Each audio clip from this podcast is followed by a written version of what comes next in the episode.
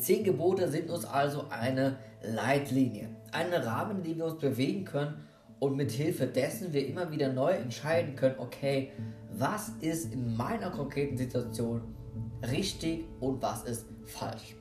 Er setzt also eine Trennwand zwischen gut und böse, dass man das halt praktisch noch besser, umso besser wahrnehmen kann, umso besser unterscheiden kann. Einerseits sind die zehn Gebote sehr handlungsorientiert, also es geht darum, um das Verhalten, um die Handlung, du sollst nicht töten, du sollst nicht stehlen. Andererseits geht es auch hier immer noch tiefer, geht es auch viel mehr um deine Einstellung, mehr um deine Gedankenwelt. Denn jede Handlung fängt hier genau dort an in deinen Gedanken. Aus diesem Grund spielen hier die Gedanken vielleicht auch eine sehr, sehr große Rolle. Und der dritte Aspekt, der hier auch eine wichtige Rolle spielt, neben Verhalten und Gedanken, ist ein Punkt, der wirklich, wirklich es in sich hat. Und das ist die Persönlichkeit. Gott sagt nämlich in Hesekiel 36, er möchte genau diese Gesetze in unser Herz schreiben also ein moralisches Handeln in uns erzeugt und zwar indem er genau diese Gesetze in unsere Persönlichkeit einpflanzt. Also dass es wirklich ein Zeit von uns ist, dass wir nicht immer wieder neu überlegen müssen, oh, was ist denn jetzt wohl richtig und was ist jetzt falsch. Das macht man ja nicht bei jeder, bei jeder einzelnen Handlung, sondern vielleicht da, wo es ein bisschen grenzwertig ist, wo man ein bisschen äh, in, in eine Zwickmühle gerät, dann überlegt man vielleicht konkret, okay, was sollte ich jetzt tun? Holt sich vielleicht auch ein bisschen Rat hier und da ein. Aber das konkrete Handeln, das, das Groß, der Großteil der Handlung, der ist natürlich nicht durchdacht, sondern wir leben einfach so vor uns hin. Wenn wir jede einzelne Handlung überlegen würden, äh, dann würden wir eigentlich nur noch nachdenken. Also was ist die Lösung davon?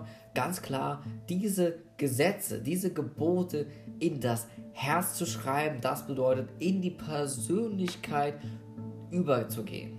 Also das wirklich ein Teil der Persönlichkeit werden zu lassen. Und das führt uns wieder zurück zu diesen anderen Schritten. Also einerseits beginnt alles in den Gedanken. Der Gedanke führt zu einem Verhalten. Das Verhalten führt zu einer Gewohnheit und Gewohnheit schließlich auch zu einer Persönlichkeit. Das ist so die Kette, von der wir ausgehen. Das bedeutet, wir beginnen mit dem aller, allerersten Punkt und das sind deine Gedanken.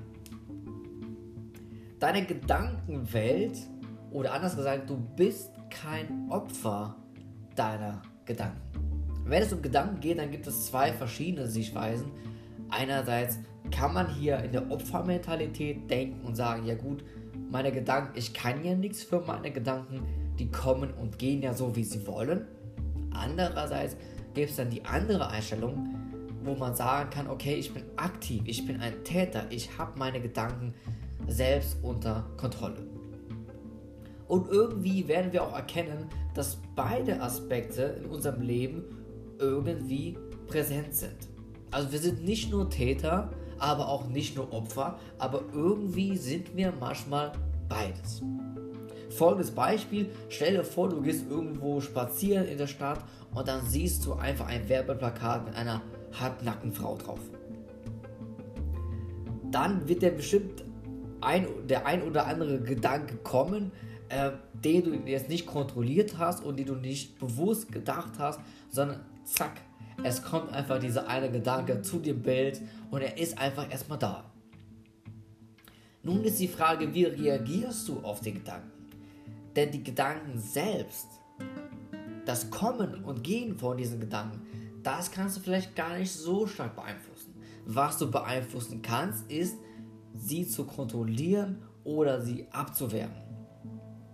Also wenn ich jetzt diesen Gedanken habe, äh, von dieser halbnackten Frau und habe da irgendwie mal Gedanken, wie das wohl mit mir und ihr so ausginge oder was weiß ich, äh, was also für Gedanken aufkommen könnten, dann kann ich mich bewusst dazu entscheiden, diesen Gedanken nicht weiterzudenken. Bewusst diesen Gedanken abzuwehren. Und das ist ein sehr spannender Punkt, und zwar aktiv in die Gedankenwelt einzugreifen. Man spricht hier von dem Mindset. Also man gründet und baut sich sein eigenes Mindset und Gedankenmuster auf.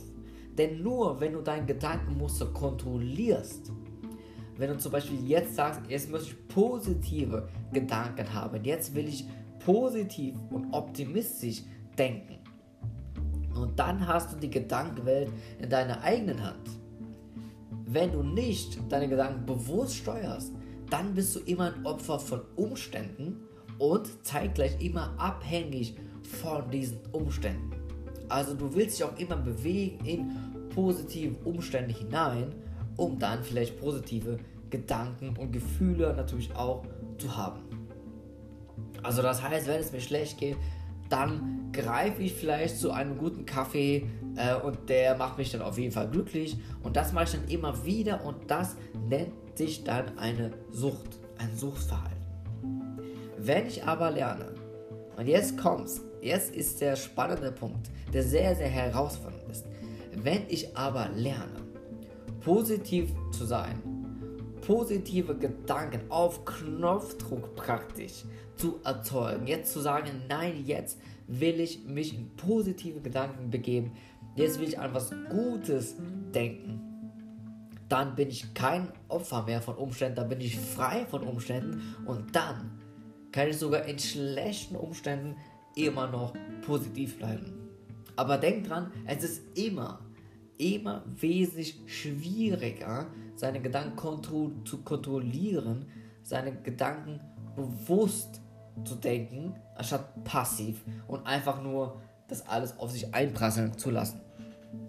Also es ist immer schwieriger, positiv zu bleiben, als negativ zu bleiben, immer schwieriger, unabhängig zu sein von den Umständen, als von den Umständen abhängig zu sein. Die Bibel hat uns auch hier einige Schlüsselmethoden mit auf den Weg gegeben, wie wir genau das positiv bleiben. Nicht nur positiv, sondern wirklich überglücklich sein können. Genau diese Schlüsselmethoden hat die Bibel uns hier aufgetan und da schauen wir uns gleich an.